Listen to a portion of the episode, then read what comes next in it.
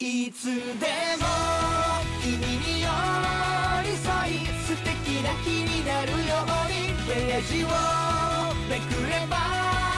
ほらあなたの好きがここにある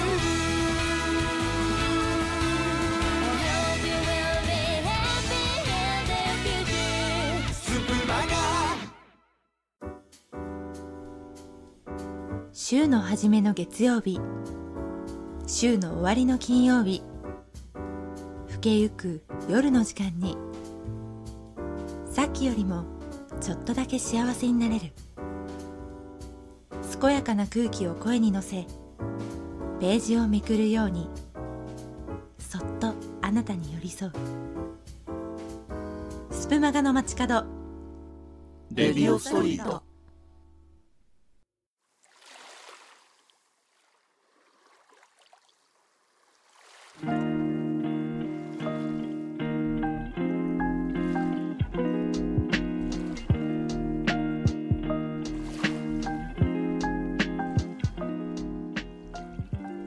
2023年11月3日金曜日。時刻は19時を回りました。毎日日替わりで様々なジャンルのキャストをお届けする総合エンターテインメント番組スルマガ月曜日と金曜日はレディオストリート。こんばんは。本日はここがお送りいたします。今日は文化の日ということで祝日連休最初の日ですがいかがお過ごしでしょうか？秋の行楽シーズンでもありますのでお出かけされたという方もいらっしゃるかもしれませんね。私は多分羽毛布団を干したりですとかコートに風を通してみたりとかこう秋晴れをフル活用した一日を過ごしたと思います。際に羽毛ですとかコートが必要になってくるのはもう少しだけ先かと思うんですけれどもいざという時にさっと使えるようにしておけたら安心かなとか、ま、こういう温かい小物を置くと部屋の雰囲気も変わる気がしているので部屋も秋や冬に向けて衣替えしていけたらいいかなと思っています。さて今回の「レディオストリート」ですが文化の日ということであの海外の文化に触れた日の話をしてみたいと思います。それでは本日の「レディオストリート」も最後までお付き合いよろしくお願いいたします。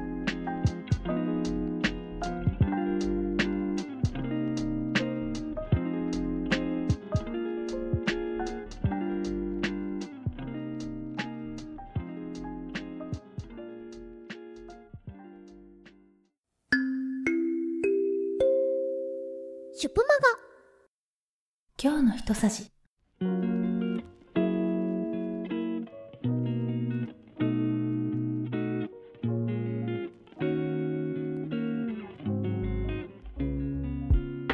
こちらは今気になっていること。話したいことなどをお話ししていく。レディオストリート共通のコーナーになっています。では早速私が触れた海外の文化についてお話ししていきたいと思うのですけれどもそもそも文化って何だろうって思いませんか？長い年月を重ねて習慣となったものかなとかその国や地域独自の暮らしの仕組みかなと考えたりとかあと「〇〇は文化」という言葉を聞いたりもしますよね。私も映画は文化だと思っていて、まあ、そういったところからなんとなくこうイメージとして掴んではいたのですけれどしっかりと説明ができなくって今回ですね調べてみました。いろんな解説とか説明を読んだ中で個人的にこれ分かりやすいなと思ったのが文化とは人間により作られたもの人工物でありその社会において後天的に学ぶべきもの全般のことであると言えるというものだったのですけれどいかがでしょう？でねこの「学ぶべきもの」という言葉を読んだ時にふと思い出した出来事があってそれが海外の文化に触れた時の話。なんですけどもあの今日は少しそちらをお話しさせていただけたらと思います。でそれがいつ何の話かというと文化の違いが存在するんだなって実感した日の話なんですけども私通っていた学校で国際交流制度国際交流機関っていうのが確か2年に一度だったかな。あったんです。オーストラリアの姉妹校と何週間か生徒を交換するというかまずあの姉妹校の生徒を日本にお迎えしてその間学校に一緒に通ったりいろんな体験をして2週間ぐらいしたらオーストラリアへ帰る。そしてその1週間後ぐらいに今度はこちらの生徒が旅立って向こうで再会して2週間ほど一緒に生活するといった感じでした。でその際お互いホームステイし合って過ごすんですけれどもあの文化の違いに驚いたのがオーストラリアでの食生活の一つです。あのですね向こうで初めて学校に登校する日出かける前にホストマザーが食べ物をいろいろ持たせてくれてまず最初サンドイッチ。これはランチ用だなって分かりました、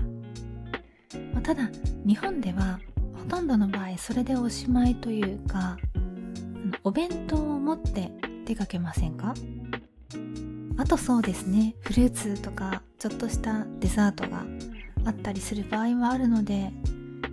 あの日サンドイッチに続いて待たせてくれたバナナとオレンジ1玉くらいまでは何ていうかわたくさん持たせてくれて嬉しいなっていう感覚で表現できるかもしれませんけどもその後にですねチョコレートケーキをホイルに包んでくれてさらに袋に入ったチョコレートのお菓子も渡してくれて初めはこれはどうしたらいいんだろうって戸惑ったのを覚えてます。帰ってから食べるようなおやつなんだろうかとかまあいろいろ頭の中で思っていたので私の表情が不思議そうだったんでしょうね。それを見ているホストマザーも不思議そうにされていて何て言うんですか？二人で「ん?」って。傍から見たら多分頭の上にクエスチョンマークが何個も浮かんでいるような状態だったと思います。であの少ししたら友人が来てくれてこれは学校で食べるのよって説明をしてくれました。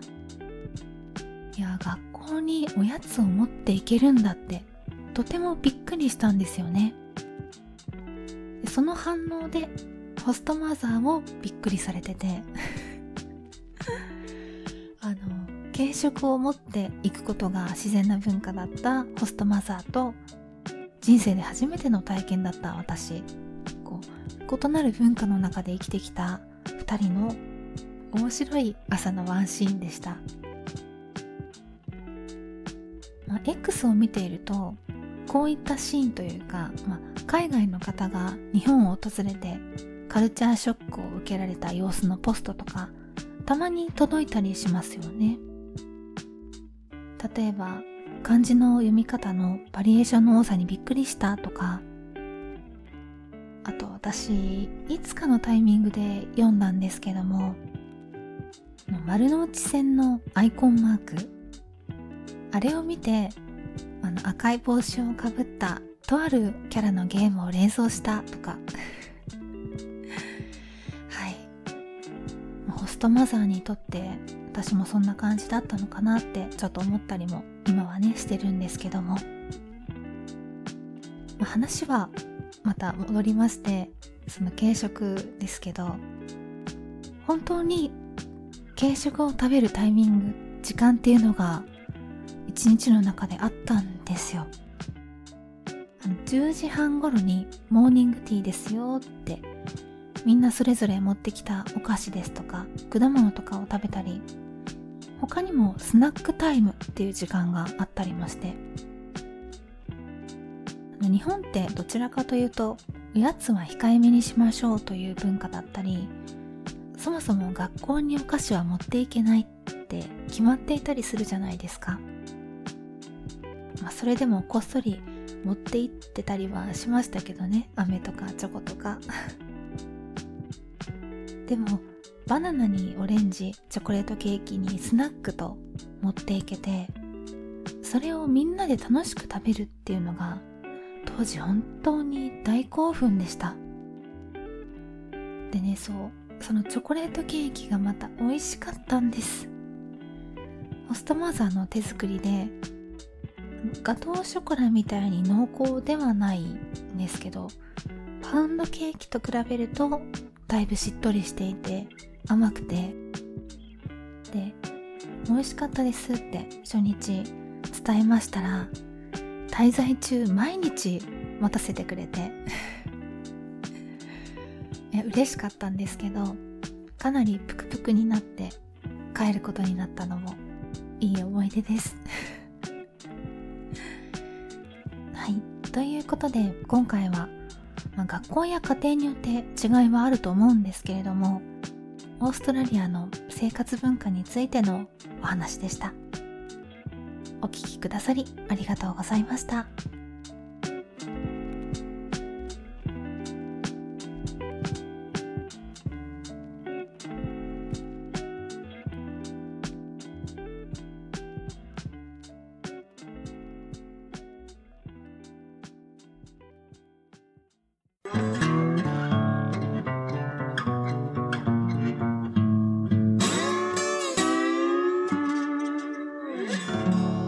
レディオストリート。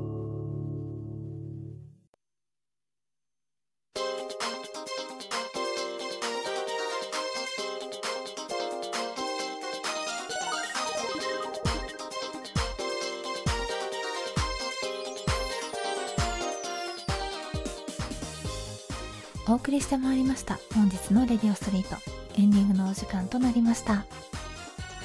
スプマガではあなたからのお便りをお待ちしております。こちらのキャストのコメント欄もしくは公式 X にありますメールフォームよりお送りください。ID は spmaga7 スプマガ数字の7です。